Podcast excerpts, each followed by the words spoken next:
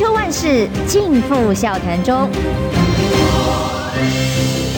气质王小姐浅秋，跟你一起轻松聊新闻。位听众朋友，早安平安，欢迎收听中广新闻网千秋万事，我是王浅秋。今天访问的是我们三次连续三年嘛，三个会期都是第一名进到一场登记。那么现在本来人应该在英国出差，留在台湾的立委洪孟凯，是浅秋姐早，以及各位听众观众朋友，大家早安，大家好。为什么要特别讲他每次都第一个报道？真的是一个非常认真的呃委员，而且他是在第十届的委员里面最年轻的立委，蓝营最年轻了。呃，蓝营对啊。不好意思讲，但是我先讲说，感谢浅秋姐有注意到这个新闻哦，因为我们每个会期，其实大家都知道，立法院其实会有开会跟休会。那每一次开会，上会期是二月一号报道，下会期是九月一号报道，这个是法定规定的时间呐。那我想，我连续三个会期，就从去年二月一号，然后去年九月一号到今年二月一号，连续三个会期都第一个报道。其实某种程度上，一开始真的无心插柳。然后一开始我会觉得是说啊，呃，就是是早一点到，因为其实我平常都很早呃出门，然后都已经习惯了。但是第一次拿到这个第一个报道，然后第二次第二个第一个报道之后，第三会期我也认为说今年是第一选举年。第二，我更是看到说，因为内阁改组，我们要展现一个态度，就说。呃，早到晚到，但是我要让现在的内阁知道，说我们身为民意代表，我们为民喉舌，而且我们会紧盯，我们用专业，我们用我们的能力，我们用我们的战力。那我们更重要的就是，我要展现我的态度，就是说，我是在野党，我就一定要起得比别人更早；执政党要来护航，我一定会比你更早来。哦，所以我想这是一个态度的一个展现，所以也刚好就是连三个会期。那后续我也在那一天受访，我有特别提到，就是说，如果将来二零二四国民党有机会重返执政，我也一样会用同样的态度跟同样的一个心态去呃争取优先的这个登记啊，因为我也要告诉。以后执政的国民党，你不要以为你执政了就可以放松了。我一样身为民意代表，即便是执政党的委员，我也一定会紧盯你们行政官员的一言一行。就是战战兢兢的在问政嘛。是。那么对比最近看到很多官员被拍到，哎呀，上班时间摸鱼泡汤啦，然后上班爱上不上啊，甚至最新有几个什么请假啦，啊，动不动上班是假上假的哦，等等这些新闻对照起来，哎，政务官难道有这么好干吗？跟大家所理解的很不一样啊！哦，那当然讲到二零二四，我们待会儿就可以来聊说，因为你也曾经被点名说是新北市长接棒吼吼啊做代级的人选之一哦。待会我们来聊，但是其实这两天呃最被发酵跟关注的当然是国民党的副主席夏立言到这个大陆去访问。那么昨天已经见了宋涛哦。那么两岸之间呢，在几乎是关闭了整个对话窗口之后，有太多的问题层出不穷。那么连蔡总统最近在最新一次两岸的谈话里头也强调啊，他每次只是公开讲的时候都讲得很非常的这个理性而且中道。他就说我们希望两岸都有维持和平的义务跟责任哦，要一起。努力往这个方向发展，哎，可是其实他在的行政官僚体系里面所做的刚好都是相反的。那么这一次夏立言去，民党当然也是全力在抹红，哎呀，去朝贡啦，啊，说是朱立伦为了选二零二四啦，哦，去取得呃宋涛的同意，甚至这个中共领导人的同意啦，等等。不过这次显然哦，并没有引起这么多抹红的波澜。嗯。我觉得还是回归啊！现在执政党，不管你喜欢不或不喜欢了哈，现在执政党到二零二四年五月二十号以前都是民进党，总统是蔡英文。那一样，我们就要求不要打假球，就如同刚刚浅秋姐讲的，就是你在今年蔡英文总统的这个开春谈话或者是新春谈话的时候，也都有提到两岸问题，希望寻求一个和平对等的沟通管道。那既然如此的话，在野党看到现在执政党没有这样的能力，或是没有这样的一个积极的作为，在野党愿意负起相关的责任，因为我们有接到太多，不管是台商、台生、台胞的陈情跟抱怨，以及拜托请求，都是认为说现在不管是。经贸交流、往来、交通以及商品没有办法输出到中国大陆，这都是非常令人遗憾的事情。所以，我们当然也要寻求一个对话的管道。昨天，朱立伦在新北市党部我们的一个开春谈判的时候，他特别在讲，我觉得这两句有点对仗跟押韵的话讲得非常好。他讲是说，到底现在台湾跟全世界是要跟对话与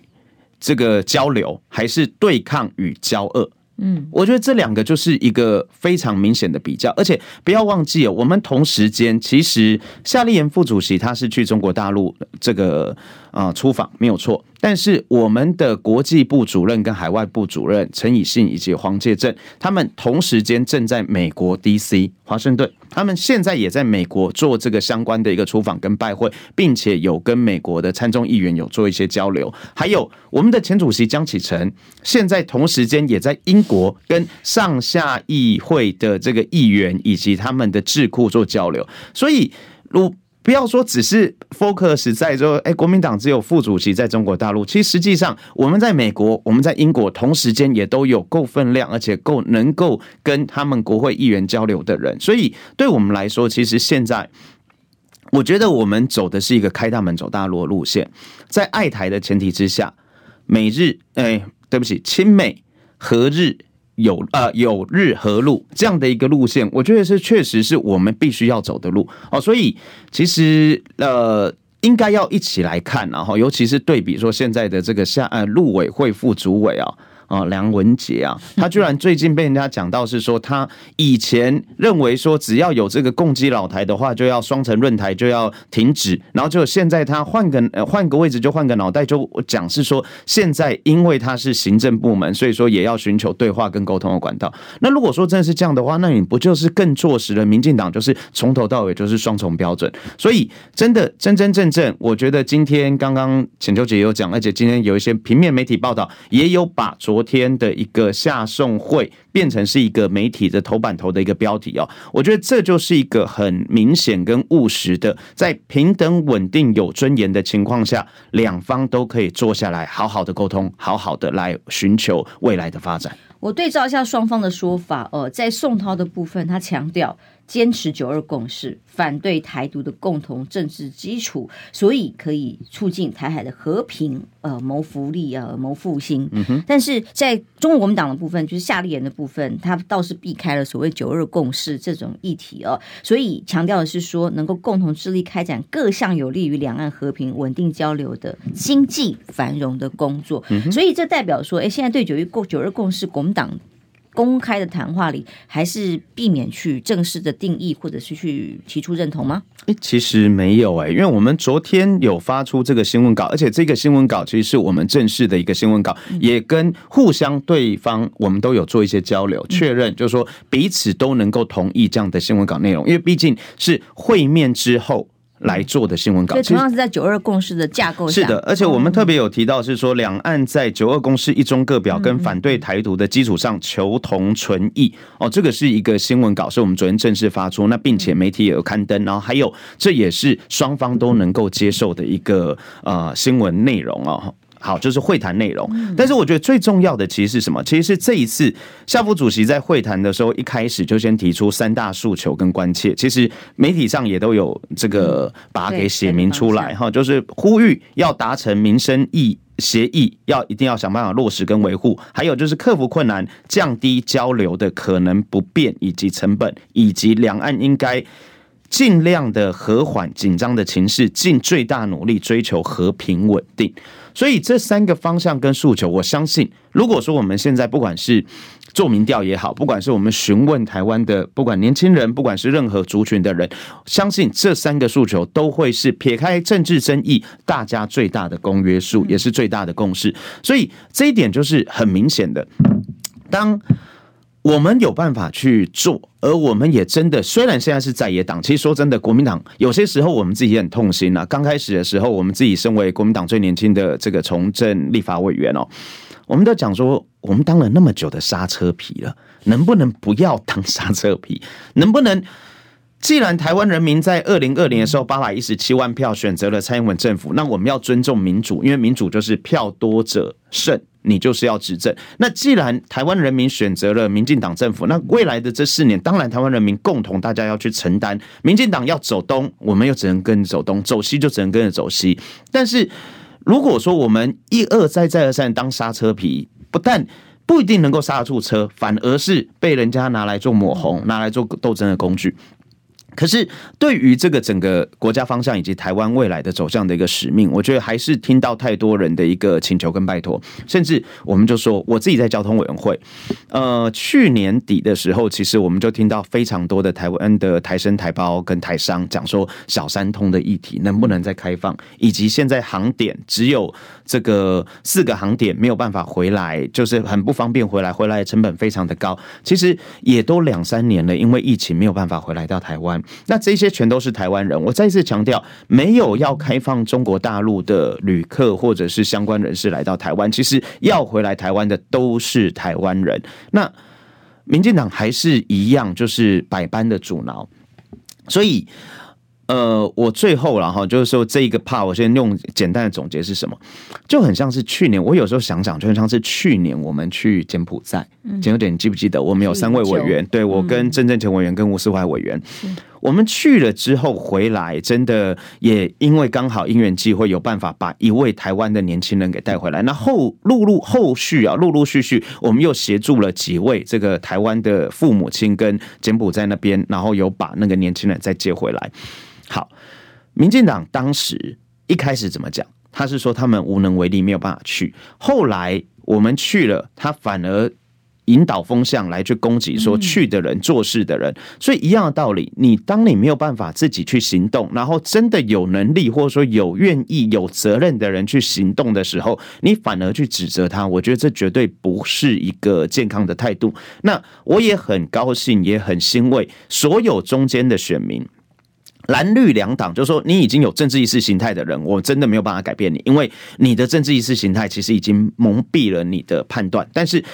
大多数的中间选民哦，其实他是认同的，而且他是理解的，他也是真真正正愿意给做事的人肯定的。所以我觉得，不管是去年的柬埔寨，或是今年这一次的这个呃夏副主席前往到中国大陆的再一次的一个访问哦，我觉得这都代表什么？这都代表说，当中间选民看清楚，不要受到政治纷扰的时候，其实大家真的会知道而且认同谁才是真真正正让台湾这块土地可以持续发展的。一个好的方向，所以说国民党现在算不算是正式定调二零二四的味道？嗯、就是说，呃，九二共识反对台独是双方这次见面的基本的前提跟定调嘛？哦，那么当然很重要，就是很多在讨论啊，尤其上次夏立言出访的时候，都说，哎呀，现在台湾民意，尤其是在九呃。二零二零的时候输输成这样哦，就说哎呀，是因为天然独，这已经成为共同的氛围，尤其是抗中保台啊，那时候反送中啊，但因为九合一之后有一些变化吗？那么对于所谓天然独这种年轻时代的看法，也正在做呃转变吗？还是说有什么找到新的出路可以跟大众对话？那我们的九二共识一定是加上一中各表的一个情况，然后这是毋庸置疑的。那我也相信这也是大家共同的一个可以接受的一个状况。好，其实我会认为哦，嗯，我们确实有天然独的存在哦，不可否认啊。不，应该是这么讲，就是说，因为现在出生的年轻人，像我自己是一九八三年出生，我出生的时候，其实真的懂事的时候，也已经经历过解严了。哦，那一九九九九八年、九七年那时候，哎，解严了，开始了。所以，我真的成长的过程当中，其实我就是很习以为常。我们有一九九四年的民选市长，一九九六年的民选总统，所以对我来讲，我的国中、国小的一个成长阶段，其实我就已经经历到台湾的民主。那更何况是现在。年轻成年的年轻朋友，他可能现在都已经千禧世代，对不对？就是说现在的这个二十二两千年出生，现在都已经二十三岁，可能都已经大学毕业了。好，所以。对于这一些台湾的年轻朋友来讲，他一定会觉得是说，他生活的环境跟整个呃体制上来说，其实跟中国大陆是很大的不同的。嗯，但是我们也知道是说，怎么样可以为我们的未来找到一个更好的一个出路，就是当中国大陆它不管是它有它的市场，以及它有它的一个就业机会，以及它有它国际的能见度，其实这都是我们台湾非常好的一个优势。因为我们同文同种，而且我们可以有互相沟通交流，所以不可讳言，我自己也遇到很多的这个年轻朋友，他们自己有信心、有想法、有能力的，他们也不排斥要去中国大陆去打世界杯。哦，因为他真的认为是说到中国大陆、到上海、到北京、到那些大城市，它是全世界的最知名顶尖的企业，也都在那边有分公司，有在那边有总部，有在那边有这个呃分部。也因此，如果说我们能够真的有实力的人可以去那边领取高薪，我觉得这。无可厚非，这也未尝不是好事。所以，台湾的年轻人不怕挑战，现在怕的是什么？怕的是因为政治意识形态，或者是说过去两年多三年，民进党操作的抗中保台操作的太激烈，而且操作的得心应手，会认为是说每一次大选只要讲抗中保台，好像选票就会回归，也因此阻断了我们台湾民众以及台湾年轻人的一些发展的机会。我觉得这才是令我们担心跟害怕的。再者。美中两大强权其实确实，不管是竞争，不管是对抗，美中两大强权，他们确实他们有互相的一个呃对抗的一个状况啊。那美国确实每一次四年也都有这个所谓的民主选举，好，尤其是现在不管民主党，不管是共和党，他们其实也都在讲现在。抗中反中当然是他们的一个显学，可是我们还是要强调，就是说美国它是一个现在还是全世界实力最坚强的国家，它跟中国大陆一个第一名、第二名的一个两方对抗或是对立的一个情况下，台湾在这中间真的不应该选边，也绝对能够从这中间找到一条最属于我们自己好的一条道路。好像美中对抗，我们反而要跟一定要跟着别人走吗？对，我们一定要跟着别人走，或者说我们一定要被人家牵着鼻子走吗？那最后啊，其实最近很多人就讲是说，像这个美国的这个议长有可能会再来台，哦，对不对？其实我上个礼拜真的有一个机会跟我们几个国际关系非常资深的，然后研究美国、研究华府那边的一些学者啊，在讨论啊，他们也讲是说，其实美国的这个议长他是。绝对会有来亚洲访问的。行程跟动机，因为现在一个民主党一个共和党嘛，所以说他们现在这个国会就说他们就戏称就说 DC 里面白宫跟国会山庄是站在天平的两端，因为刚好就是不同政党在把持啊。那所以说他现在白宫当然跟国会山庄这边也一定要有互别苗头，所以说他的亚洲行确实有可能，那不一定是来台湾哦，很可能他也包含到譬如说日本、譬如说韩国等等的相关邻近国家，对亚洲都有可能他来就。做出访，因为当然对他们自己也即将面临到二零二四的一个选举，但是我们真的再拉回来，就说台湾到底我们何去何从，以及我们的走向跟我们的优势是什么？所以等距的关系，并且。我们能够在这中间寻求对台湾，不管是我们自己的国家发展，以及我们的民众的最大利益，我觉得这才是一个负责任的政党应该要做的事情。嗯，所以我个人当然非常肯定这一次国民党下送会啊的。嗯，不要说企图，就是他希望能展现出来的格局，这对台湾来讲，现阶段绝对是非常需要的。那么抬头挺胸哦，不要再像上一次这个欲拒还迎，想说又不敢说，就把立场、态度讲清楚，成为一个和平沟通的渠道，不好吗？哦，我们休息一下，回来谈二零二四喽。今天中时有好多的新闻都谈到了对于郭台铭的反感，非常有意思。休息一下，我们请哎孟凯也来聊一聊，那自己新北有没有可能接棒呢？马上回来，听不够吗？快上各大 Podcast 平台搜寻中广新闻网新闻，还有精彩节目都准时推送给您，带您听不一样的新闻。中广新闻，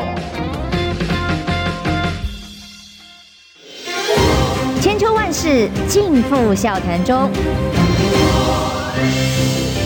气质王小姐浅秋，跟你一起轻松聊新闻。现在到八点二十五分，欢迎回来中广宣网千秋万世，我是浅秋。我首先谢谢刚刚抖内我们的朋友放风吹抖内我们说孟凯委员呢、啊，去年二零二二九合一选举的时候，全台走透透助选很棒哦。嗯，其实去年九合一真的是呃，感觉国民党在野党最团结的一次。那当然这一次我这样今天新闻看到，哎呀，朱立伦主席跟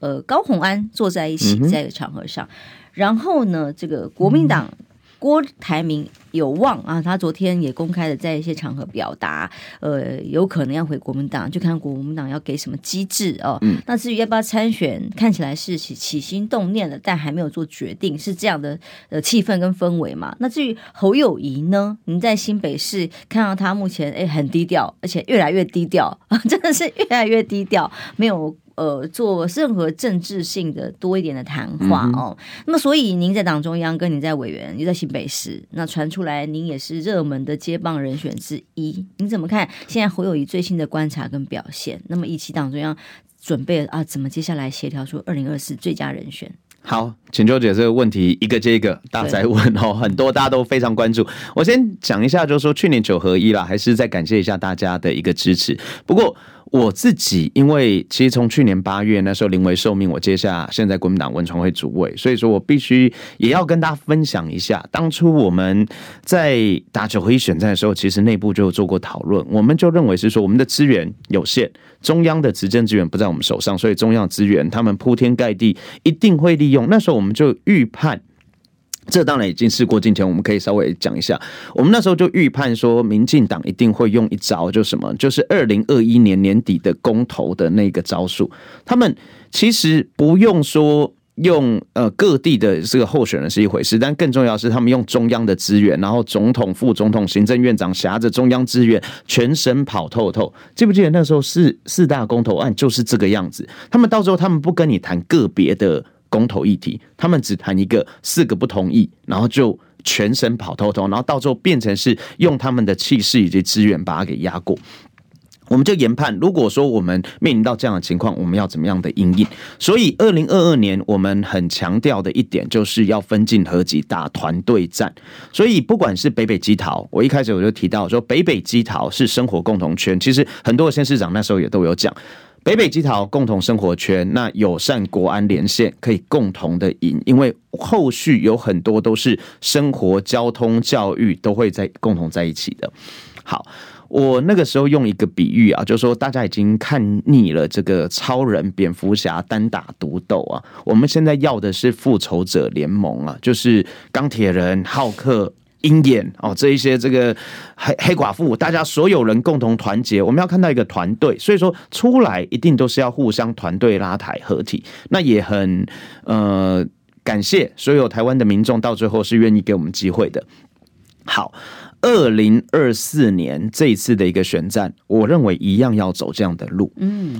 它不只是总统选举，它有立委选举，所以说立委选举，不管是台北市。八个八席八区的立委，新北市十二区的立委，其实现在台北市国民党只有四席，新北市国民党甚至只有三席。我们十二个席十二席次里面，我们只有三席，我们只有占到四分之一。桃园六席里面，我们只有三席，所以其实光北北基桃哦，基隆一席，我们现在还没有。所以说，光北北基桃其实就有很大的一个发挥空间。那我们就应该互相的串联，因为不管是新北市，不管是台北市，其实都有很多的议题是跟中央要去做争取的。好，所以二零二四，我们自己立委的部分一定要互相的串联。那总统。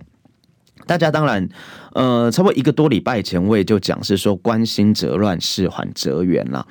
大家当然都会期待说，赶快出来一个。呃，人选不管你属意谁支持谁，赶快这个人选出来之后，我们就全力以赴。但是毕竟现在我们除了总统人选以外，还有一个更重要的事情，就是三月四号的立委补选，南投立委补选。所以现在其实从呃整个不管是党内的运作、主发会、文传会，我们几个重要的干部，其实也都有轮流到三呃南投这边来去做协助，因为南投这一起真的还是要守住，我们不缺一个帮民。进党的盖章的橡皮图章，但是我们缺的是一个为地方以及为中央把关的好的在野党的立委人选。所以林明珍这边，我们当然是希望他能够顺利当选。那三月四号之后，我昨天也讲了，我认为现在真的没有什么不能讨论的，所以。我建议，真的，我纯真心真意的建议，党主席应该是三月四号之后能够邀集，不管是现在呃民调很高的人选，或者是已经表态的总统参选人，大家共同坐下来开会，讨论一个大家可以接受又能够呃能够大家能够。接受并且面对的一个办法跟组合，包括侯友以、郭台铭，包括朱立伦本人，是不是也有意愿？我，我认为，我认为他们都应该坐下来谈，嗯、而且是面对面的，不要透过其他人，然后很诚挚的大家在一起讨论，就是二零二四怎么样的组合可以出来，然后不要。不一定初选。其实很多人会讲是说初选啊、呃、公平公正，但是大家记不记得，二零一九年就是因为初选之后，大家还是没有办法接受这样的一个结果，所以说造成啊、呃、本来民调高的。变成到最后也有点受伤，出来有点受伤，而之后大家也没有办法，因为这样的一个初选结果而大家团结在一起。所以，二零一九、二零二零啦，二零二零这样的一个状况，我们一定要避免重蹈覆辙。我想这是大家第一个第一个前提。第二个前提是我们现在就是要整合所有的力量，以及第三个前提就是共同推出最强的人选、最强的组合来赢得二零二四。所以这三个前提，如果说大家都能够建接接受并且建立的话，我们就没有什么不能讨论的。最后，那个浅秋姐记不记得，我们在我这两天也会幻想到一个画面哦，就是在去年二零二二年的一月，突然间过年前，朱立伦、韩国瑜、江启臣、赵少康他们四位就一起吃饭，然后也都毫无预警的，就是拍了一张这个呃照片，然后呢就贴在四个人都讲好同时间一起放出来，那。我就觉得说，那就是让大家很振奋，而且会觉得是说，哇，真的，大家现在唯一共同的目标，让中华民国好，让台湾好，下架现在没有办法继续给台湾人民幸福的民进党，然后让我们能够重返执政，争取台湾人民的认同。我觉得这样的一个前提跟假设建立在的话，大家就会看到一个团结的蓝营，团结的蓝营真的不怕任何一切挑战，所以。这样的一些讲法哈，我自己身为国民党现在蓝营最年轻的立法委员，我还是一样用这样的态度去要求跟呃，希望党中央听到我们基层的心声，因为这不只是我个人的想法，这也是我在跑很多地方的时候，地方的民众给我的回馈。即便很多地方民众不一定是我们蓝营的支持者，但是他是中间选民，他也希望台湾好，他也希望中华民国好，他也希望。国民党这一次推出好的人选，让他能够支持，让国民党有重返机会、重返执政的机会。不过，我觉得像这样的会面最困难的地方就在于啊，那侯友宜他既然还没有表态哦，去参加了这样的会议，那他怎么说？他就要被迫表态了吗？他就要讲清楚了吗？那很容易就也被逼着他表态，就算要不要征召，那有可能协调出共同的人选。这是有可能通过这样就可以协调出来？我我觉得，我觉得这个重点是什么？重点是我刚刚讲的，就说，呃，找大家来开会，一定要建立在两两个前提，一个是有意愿争取总统大位。对啊，因为比方说侯友宜去参加了，就代表代表他有意愿喽。有意愿争取总统大位，目前我知道是两位嘛，一个是张亚中老师，嗯，好，一个是赵少康先生公开表态，对他们公开表态。那另外没有表态的，但是民调高的。其实很多人就是像现在，不管是郭台铭，不管是侯友谊，他们都没有表态过，但是他们自始至终都是在二零二四的这个媒体做的民调也好，或者说一般坊间的大家的一个感觉，他们都是数一数二。也因此，当然就要大家都一起来，他们并不是主动的争取，但是他们是被动的。他们从头到尾没有讲说他们要参加二零二四，但是媒体每一次的民调也都把他们放进来嘛，所以我觉得这样子的一个现象，我们不可能。我们身为一个在台湾每天跟大家基层在一起，然后跟也是最能够传达台湾民意的政党，我们不可能忽略这样的一个状况，不可能说啊，因为你没没表态，所以说我们就假装听不到或看不到，这个是不对的。所以我认为要做的，当然就是要把。总统支持度，哈，就总统候选人支持度高的，以及现在表态的，就有意的，以及是媒体民调有做的，大家都一起邀请来，这样子才有可能讨论出一个真真正正的结果。那没有谈，真的不知道哦。但当然，很多人会讲，是说这非常困难啊，护心基础啦，这个幕僚作业啊，那都是事在人为啦。我觉得我们要争取台湾民众，其实最难的是什么？最难的是重回让台湾民众。相信跟认同国民党，其实台湾民众过去不是没有给国民党机会，有。你感谢大家，真的在二零一八年到二零一六年给给国民党机会，但是之后国民党可能在执政的时候确实有做得不好的地方，所以我们又失去了台湾民众的信赖。现在台湾民众给民进党机会，到二零二二四年的时候，其实台湾民众普遍来讲，对于民进党的执政是不满意的。这个我们可以很负责任的讲，确实民进党你们做的不够好，让台湾民众你们伤透了台湾民众的心。但是不要忘记，不是民进党不好，大家就要选择国民党，当然，对不对？所以说现在是国民党自己也要争气，我们也要努力，我们要加油。是说我们怎么样？推出好的组合，让大家能够再一次的愿意给国民党机会，以及真的认为说国民党洗心革面，国民党真的有接地气、检讨反省。我们再一次真的有机会再给我们执政的时候，我们会珍惜这个机会，并且我们会战战兢兢、兢兢业业，每一天都以中华民国、都以台湾人民的福祉为最优先考量来去努力。我觉得这才是我们必须要展现的态度。民进党要怎么烂，民进党的事情，因为他到二零二四年五月二十号都是他执政，因为这是二零二零大家的选择，人民赋予他们的权利。但是二零二四五月二十号之后，谁能够来协助中华民国、协助台湾，这个是我们要努力的方向。比方今天中时社论就讲哦，国民党还要再一次被郭台铭糟蹋吗？哦，因为郭台铭公开的回应说，会不会回到国民党？他说等国民党如果有一套办法哦，再来考虑跟评估。那当然，呃，相关的退党入党的办法的确在九月才符合这个资格等等。他们认为，哎，如果这个百年政党就为了一个人再度的因人设事的话，那么就是失去党魂的啦。这有这么难吗？呃，应该这么讲。国民党不会被任何人糟蹋，而现在郭台铭最主要，他是民调做出来，确实就是台湾民众非常能够接受的一个人选之一。也因此，如果说找郭台铭来讨论，是代表是说被郭台铭糟蹋的话，那不就也代表是被他后面的这个民调的这些支持的民众给糟蹋吗？所以我觉得这完全逻辑不是那么的合乎了哈。还是回过头来，应该这么说，大家能够接受的民调做出来，就是而且是历次的民调做出来，就看得到这个趋势。那以及我觉得我们更重要的是，不要有个人的私心啦。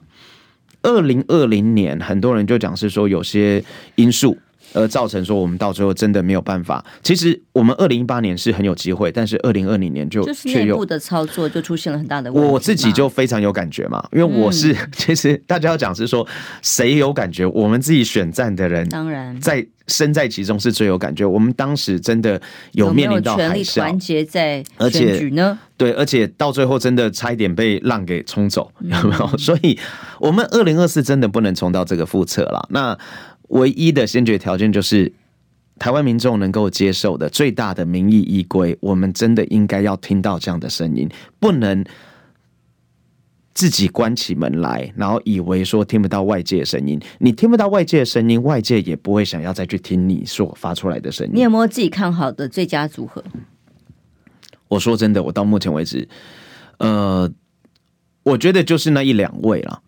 其实呃，确实我没有办法想象组合啊，因为他们这个主观的。但是我其实就看好，我真的对于我自己来讲，我觉得侯友宜市长，因为我跟他最熟哦，因为侯友宜市长他是新北市，我们过去这八年的，诶，过去这三年的时间，我当上立委之后，我们地方的建设以及很多的会刊，我们也都在一起。我确实认为说他是一个很好的呃。市长人选哈，首长人选。那如果说他未来有任何的一个想法的话，我也认为是说他会是一个能够做事情的人。嗯，哦，其实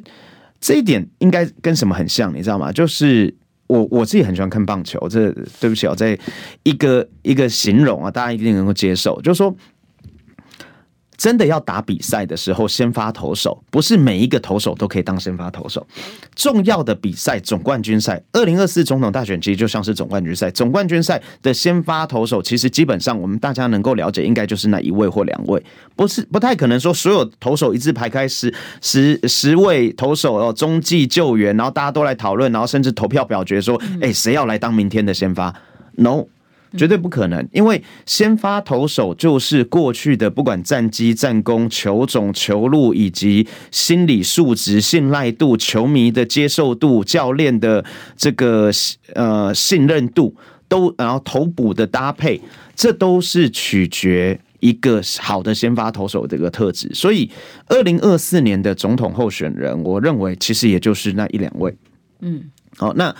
谁出现，我觉得都会是好的人选。那重点在于是说总教练啊，现在朱立伦主席也常就质疑总教练为秩序嘛，所以总教练绝对可以把大家都一起邀请。你认为朱立伦已经排除参选了吗？目前看起来还并未排除啊。我自己跟我我自己跟朱主席哈，因为我现在当然是文传会主委哈，这这样当然今天发言我还是要以立法委员的身份啦。如果说以文传会主委的话，可能很多事情也就不方便那么大鸣大放。但是我认为，既然我们在党内，我们就要负起责任。我几乎每个礼拜我们的主管会议跟朱主席的近距离的开会，我觉得我自己的贴身观察，他确实是无私无我，只以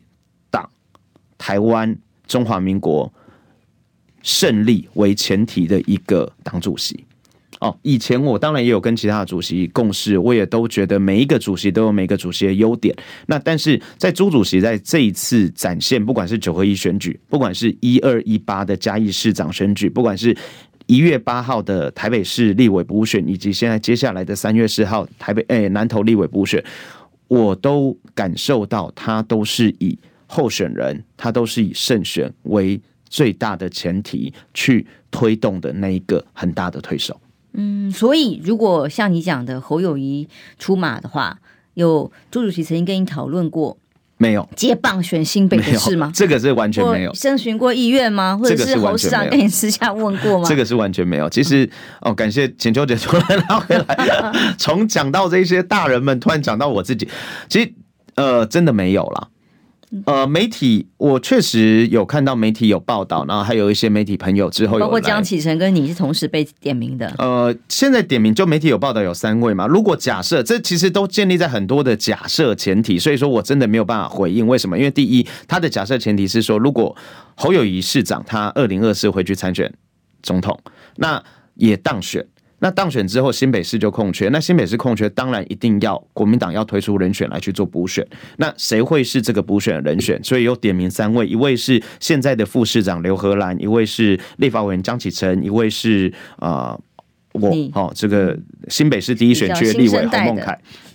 好，那。刘荷兰副市长，他过去在防疫期间，以及在这个相关的这个发言，其实我们也很很多的这个场合都有碰过面。我觉得刘荷兰副市长是非常呃优秀的一个事务官。啊，他从过去不管是教育局长，不管是环保局长，甚至到现在副市长，其实他的表现都是让大家至少我相信内部的新北市府的同仁都是可以接受跟肯定的。好，那这一点，因为他可能过去是比较是事务官的一个角色，他是公务人员嘛，所以说他比较没有在媒体上曝光，所以也许一般的民众对于他没有那么的熟悉跟了解，但是至少我就近观察，我觉得。新北市府的同仁也是对他多于肯定。好，张启成委员他是台中的立委，我觉得如果说他突然间要来新北，比较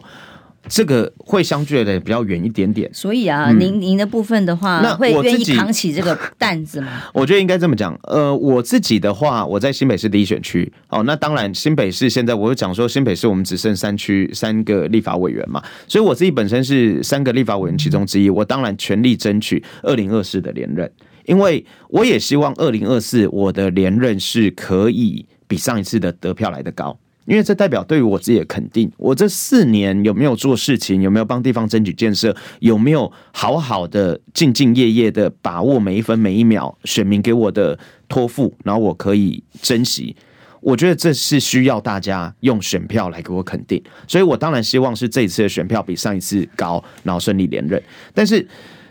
连任之后，如果说假设这个前提是侯市长。去选，而且连任之后再来考虑。不是 连任之后只有三个月的一个补选，我不认为说，如果民众期待或民调上真的非常高的话，所以这个真的就不是我现在能够去做决定，或是考虑，或者是思考，或者是说设想的方向。这个是很务实的，不必排除，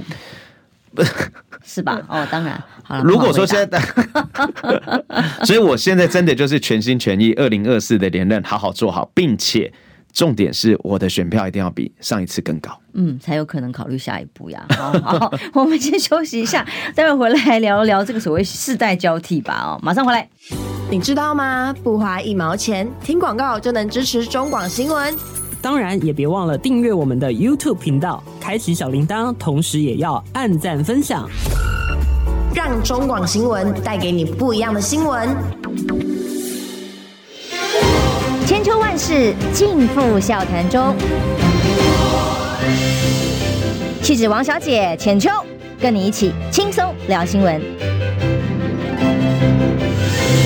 欢迎回来，千秋万世。刚刚跟孟凯委员讲到了新北市有没有可能接棒哦？当然，现在真的不好说。现在问他都是为难他，到时候的情况没有人知道。但是呢，立委选举其实，在党内真的还蛮激烈的。最新的一个消息是连，连呃，这是民进党的部分，王世坚啊啊，因为啊，说是被柯文哲刺激的啦。他常常骂蓝绿的的人都是垃圾，这个话 说刺激了他，嗯、所以他准备也要来参选哦，立委喽。但他的。他的选区可不会去跟这个呃王宏威这个选区做竞争，但是呢，像大安区十号应该也就是今天了哦。嗯准备这个罗志强也要表态，应该没有意外啊。他就是参选大安区，但是钟佩君台北市议员他也宣布啊，他也对这个选区有兴趣。那么其实其中包括呃罗志强今天要宣布参选，邀请立委高金素梅担任荣誉主委等等的，这代表的是党内当然年轻的世代有很多想要。呃，争取的空间，嗯、那所以之前徐小新喊出来世代交替，其实这也是很正常。呃，所以我刚刚特别一开始就点到，其实，在立法院呢，孟凯就已经是难得的新生代国民党的面孔啊、哦。那但是这个世代交替你怎么看啊、呃？现在党内在做一些初选的空间上面，哎，其实有各种不同的看法。但年轻人当然希望一定要初选。嗯，我。不要说逆风了哈，但是我身为蓝营这一次第十届最年轻的立法委员，我也必须很很负责任也很诚实的讲，我不认为年龄真的是唯一考量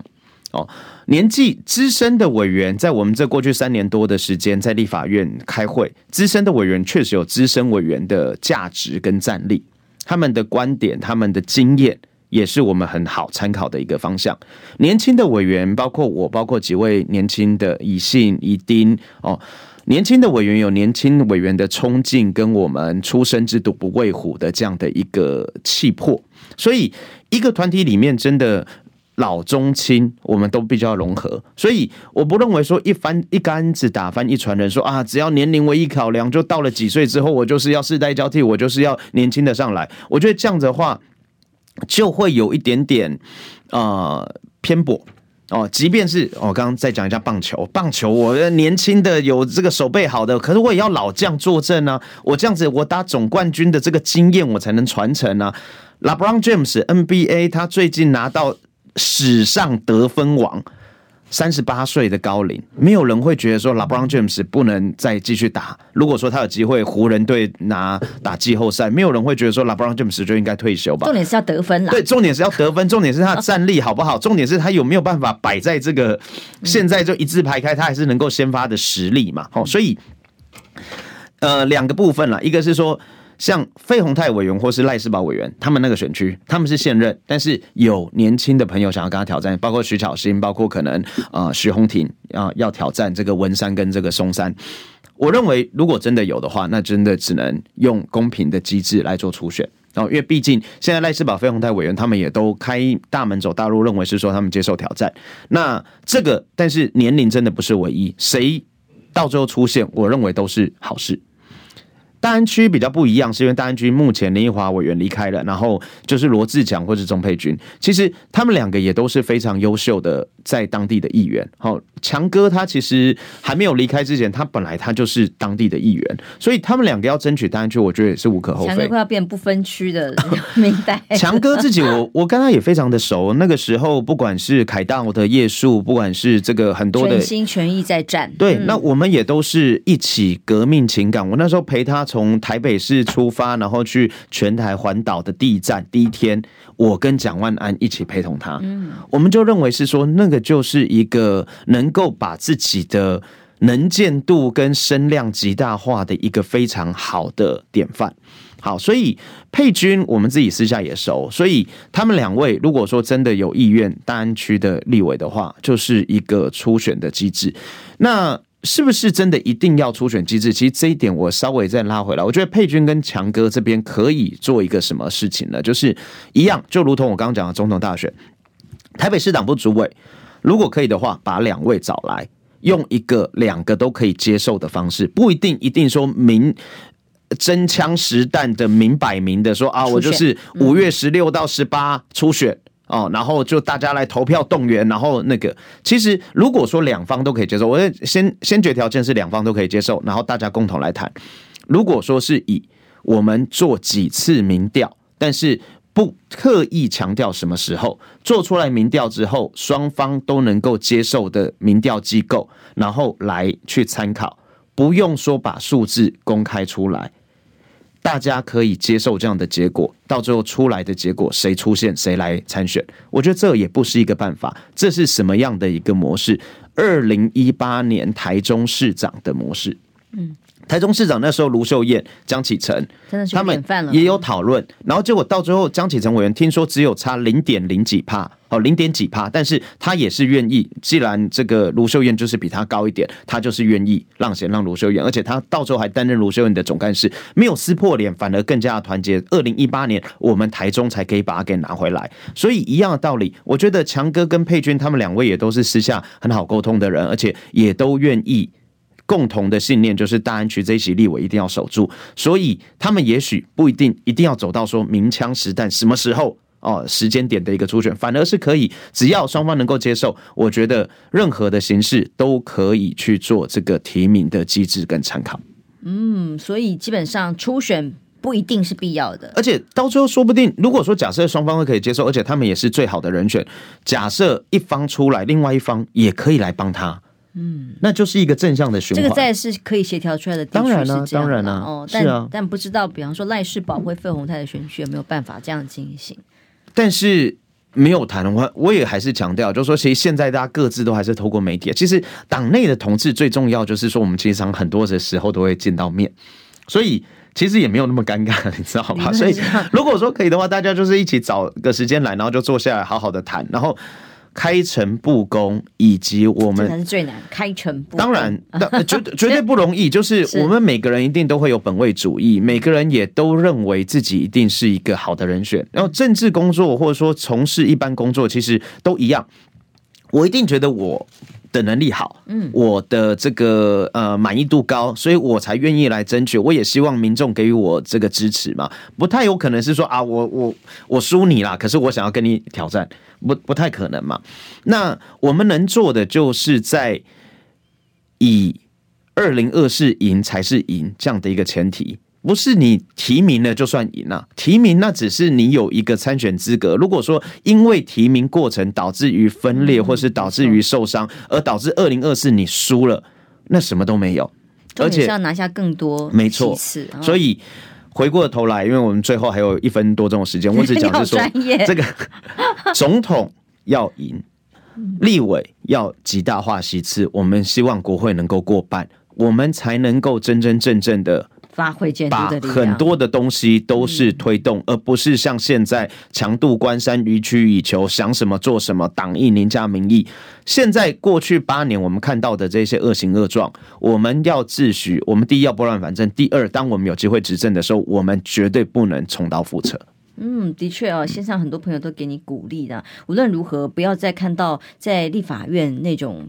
在一党无能为力的画面。哦，所有的法案就是打个架、呛个虾，然后也一样被过关了，被碾压了。而且我自诩我一定会，即便是二零二四年我们重返执政，我们有国会多数，我们还是我还是会当我们党内的防腐剂，就是有什么样的真的不 OK 的地方，我们会先提出来。